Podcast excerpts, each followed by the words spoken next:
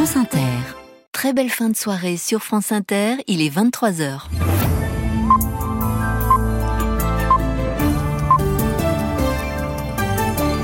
Le journal Laura Dulieu, bonsoir. Bonsoir. 10 milliards d'économies et une prévision de croissance revue à la baisse. Le ministre de l'économie Bruno Le Maire prévient, les dépenses de l'État vont devoir baisser. Les agriculteurs restent vigilants à l'approche du salon de l'agriculture. Ils attendent la concrétisation des promesses du gouvernement. Et puis nous irons à Munich où s'est terminée aujourd'hui la conférence sur la sécurité marquée par la mort vendredi de l'opposant russe Alexei Navalny. L'ancien patron de Frontex rejoint le Rassemblement pour les européennes, de quoi mettre mal à l'aise la majorité. Enfin du biathlon et des Françaises qui brillent, encore une médaille d'or cette fois pour Justine Brézaboucher. 1% au lieu de 1,4 de croissance. C'est une nouvelle estimation pour 2024 qui tient compte, selon Bruno Le Maire, du nouveau contexte géopolitique, selon le ministre de l'économie, qui évoque la guerre en Ukraine, le Moyen-Orient, le ralentissement économique très marqué en Chine ou encore une récession en 2023 en Allemagne. Bref, moins de recettes fiscales, donc moins de dépenses, promet le ministre ce soir sur TF1.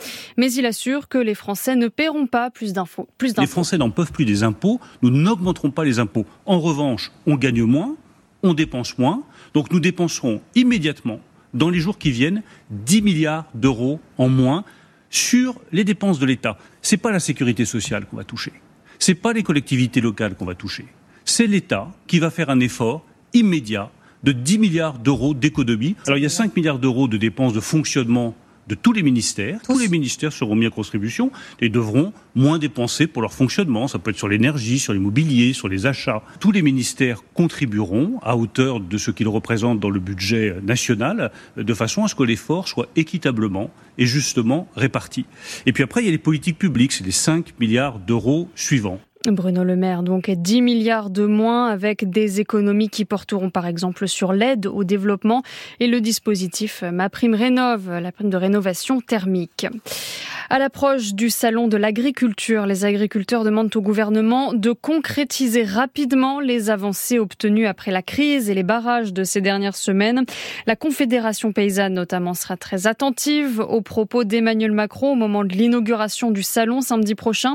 Et s'il le faut, nous ferons encore passer le message, prévient Laurence Marandola, éleveuse et porte-parole de la Confédération paysanne. On reste absolument déterminé. On n'a pas cessé les mobilisations parce qu'on ne se voyait pas abandonner les agriculteurs, les paysans et la défense de la rémunération des paysans.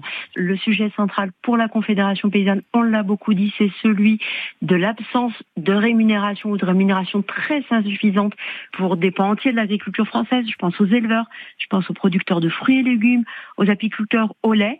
Et on n'a pas entendu de réponse de nature à nous rassurer et à faire qu'on puisse rentrer sereinement dans nos fermes. Donc avant le salon, pendant le salon, après le salon, on portera ce message, cette détermination et probablement on rendra visible euh, cette détermination et ce besoin de réponse structurelle, de nature à changer réellement le cours des choses pour l'agriculture. Il en va vraiment de l'avenir de beaucoup de fermes en France, de la souveraineté alimentaire et c'est dans cet état d'esprit qu'on se trouve aujourd'hui à une semaine, euh, à moins d'une semaine de l'inauguration du salon. Laurence Marandola, éleveuse et porte-parole de la Confédération paysanne Marc Fesneau, le ministre de l'Agriculture, reconnaît ce midi sur France Inter que le travail ne s'arrêtera pas après le salon de l'agriculture. Six personnes ont été interpellées lors de la manifestation interdite à Saix dans le Tarn contre le projet d'autoroute entre Toulouse et Castres.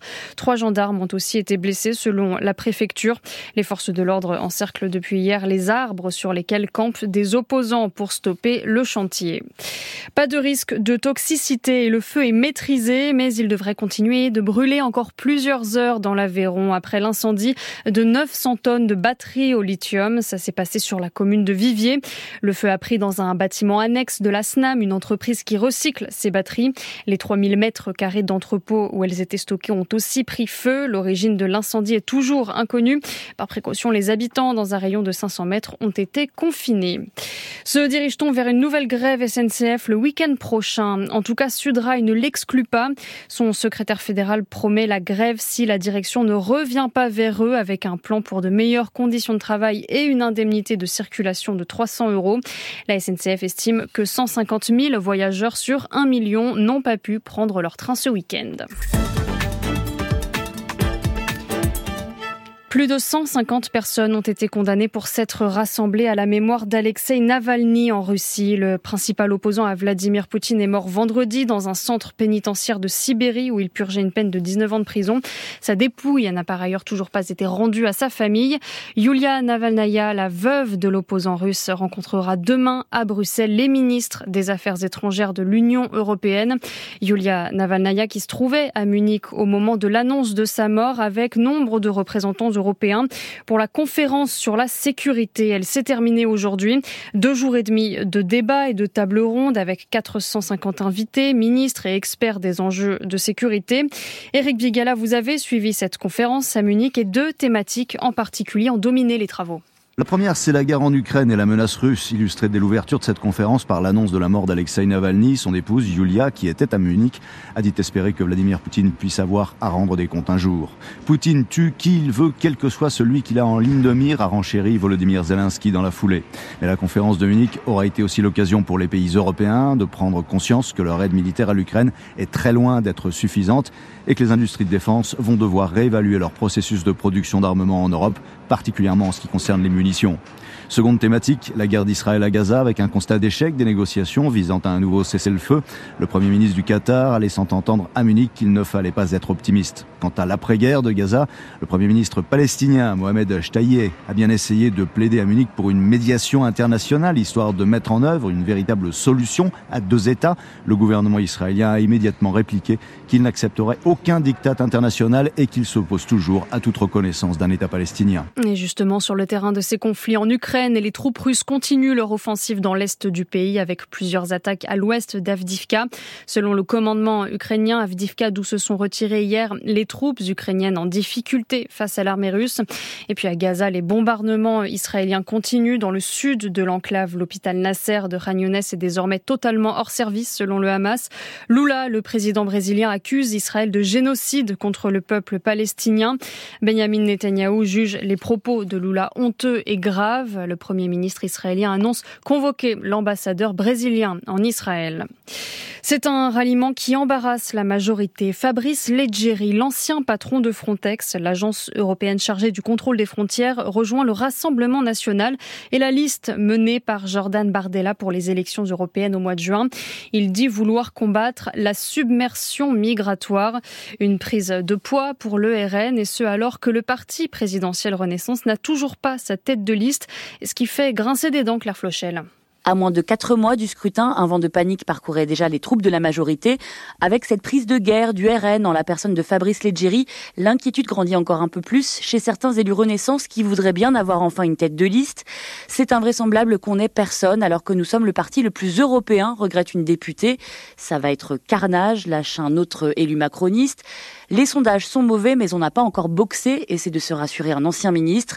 Sondage après sondage, le camp présidentiel ne parvient en effet pas à combler son retard. Sans aucun doute, le recrutement de Fabrice Leggeri, un haut fonctionnaire encore en activité, va être présenté par le parti de Marine Le Pen comme une preuve de sa crédibilité. Peu importe, pour l'Elysée, on ne va pas se laisser imposer le tempo par le Rassemblement national, balaye d'un revers de main un conseiller. Claire Flochel et Fabrice Leggeri avaient démissionné de Frontex en 2022 après une enquête disciplinaire. Des ONG l'accusaient aussi régulièrement de pratiquer des refoulements illégaux de migrants. C'était un très bon week-end pour les Françaises au biathlon avec aujourd'hui encore des médailles tricolores aux mondiaux en République tchèque et encore une en or pour Justine Breza-Bouchet sur la mass start. Premier titre en individuel pour elle grâce notamment à un sans faute au tir. J'espérais pas mieux et euh, c'était l'événement à saisir parce que presque tout était rassemblé. Des bons skis, les techniciens avaient trouvé la belle potion sous les semelles, une belle dynamique pour toute l'équipe et puis euh, une, forme euh, assez incroyable pour ma part. Avait plus qu'à mettre les balles au fond et, je pense qu'il faut, faut pas passer à côté de ces belles occasions quand elles vous tendent les bras. Ça a été le soulagement à la fin de, enfin, sur la 20e balle abattue et je dis, voilà, bon, bah là ça c'est fait. Justine Brézaboucher au micro de Julien Laurent de France Bleu Besançon. Chez les hommes, le Norvégien Johan Bos s'est imposé. Quentin Fillon-Maillet remporte, lui, la médaille de bronze. Au total, ça fait 13 médailles. De quoi battre le record des Bleus pour un championnat du monde. En foot, Brest se hisse à la deuxième place du classement de Ligue 1 après sa victoire face à Marseille 1 à 0. Le stade brestois devance Nice d'un point, mais reste quand même à 13 points du PSG, leader du classement. C'est ce qui s'appelle un carton plein. Oppenheimer, le film de Christopher Nolan remporte pas moins de sept récompenses lors des BAFTA à Londres, dont les prix de meilleur film, meilleur réalisateur et meilleur acteur pour Killian Murphy. Pour le reste, Emma Stone remporte le prix de la meilleure actrice pour son rôle dans Pauvre créature. Et puis la française Justine Triet, la réalisatrice d'Anatomie d'une chute, cette fois nommée Ne rentre pas les mains vides, elle remporte le prix du meilleur scénario original. Le temps tout de suite. La météo avec Vitacitral TR+, des laboratoires Acepta, gel réparateur pour les mains abîmées par le froid, les gels hydroalcooliques et les lavages fréquents, en pharmacie et parapharmacie. Et la douceur est encore et toujours au programme de demain matin, Céline Dacosta. Oui, ça va rester doux toute la semaine. Ça devrait baisser le week-end prochain après le passage d'un ciel plus perturbé à partir du milieu de semaine. Donc pour les températures de ce lundi, très doux, 11 à 15 degrés l'après-midi du nord au sud, avec des pointes à 18-20 degrés sur le sud-est. Pour les minimales, on a 5 à 9 degrés dans les terres, de 8 à 11 en bord de mer et tout ça sous la grisaille. Des nuages sur l'ensemble du pays euh, dès le matin, ou presque, hein, parce que le pourtour méditerranéen va conserver un ciel ensoleillé toute la journée. Ciel bien nuageux pour la moitié nord avec une nouvelle perturbation faiblement pluvieuse qui arrivera euh, dès le matin par la Manche, qui s'enfoncera des Pays de la Loire jusqu'au bassin parisien et aux Ardennes. Elle va se décaler vers l'est et les Alpes dans la soirée. Ce sera un peu humide, mais surtout nuageux. On pourrait quand même avoir quelques éclaircies au milieu de tous ces nuages. Et puis, bonne nouvelle pour ceux qui sont en vacances, on aura un petit peu de neige en altitude sur les Pyrénées et les Alpes. Merci Céline Dacosta.